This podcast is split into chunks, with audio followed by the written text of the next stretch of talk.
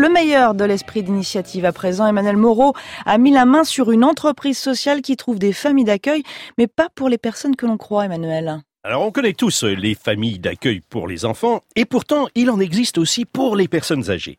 La jeune Agathe Pommery et son associé ont monté famille.com, une plateforme sociale qui permet de trouver la famille la plus apte à recevoir une personne âgée afin qu'elle vive à la maison comme dans une famille. Cette plateforme ne fait pas que joindre deux dossiers, elle met surtout en relation deux personnes pour établir une relation durable. Agathe Pommery. On travaille uniquement avec des familles qui sont agréées par les conseils départementaux, et nous derrière on va avoir un entretien avec chaque accueillant familial pour connaître son projet de vie de famille.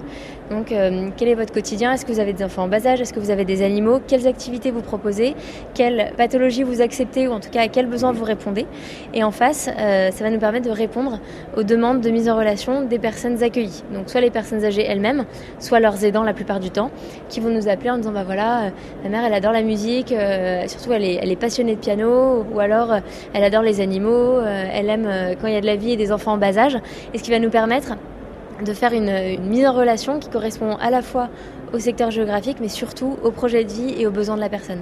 Et ces familles d'accueil euh, sont rémunérées?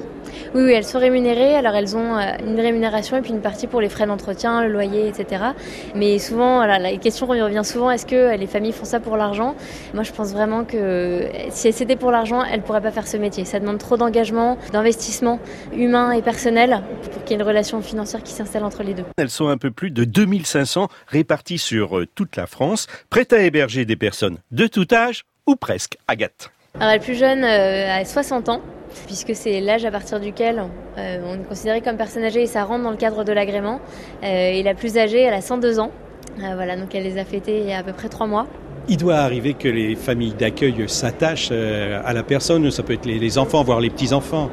Oui, bien sûr. Alors, l'attachement est dans les deux sens. Hein. À la fois, les enfants s'y attachent comme si c'était un de leurs grands-parents. Euh, on a une, personne qui est accueillie depuis 8 ans aujourd'hui. Il y a 5 ans, elle a perdu la vue. Donc sa fille est venue voir l'accueillante en lui disant bah voilà, si vous, trouvez que ma maman est trop, trop lourde pour vous et que ce soit une charge trop importante, je le comprendrai. Et en fait, l'accueillante s'est offusquée en disant mais écoutez, votre, votre maman elle est bien, elle, elle connaît ma maison, elle a ses habitudes, elle va sur la terrasse et il n'y a aucune raison pour que je m'en sépare. Tant qu'elle est bien chez moi, elle y restera. Et il est à signaler que le coût de revient est d'environ 30% moins élevé que dans une maison de retraite. Merci Emmanuel Moreau et à lundi pour le meilleur d'esprit d'initiative.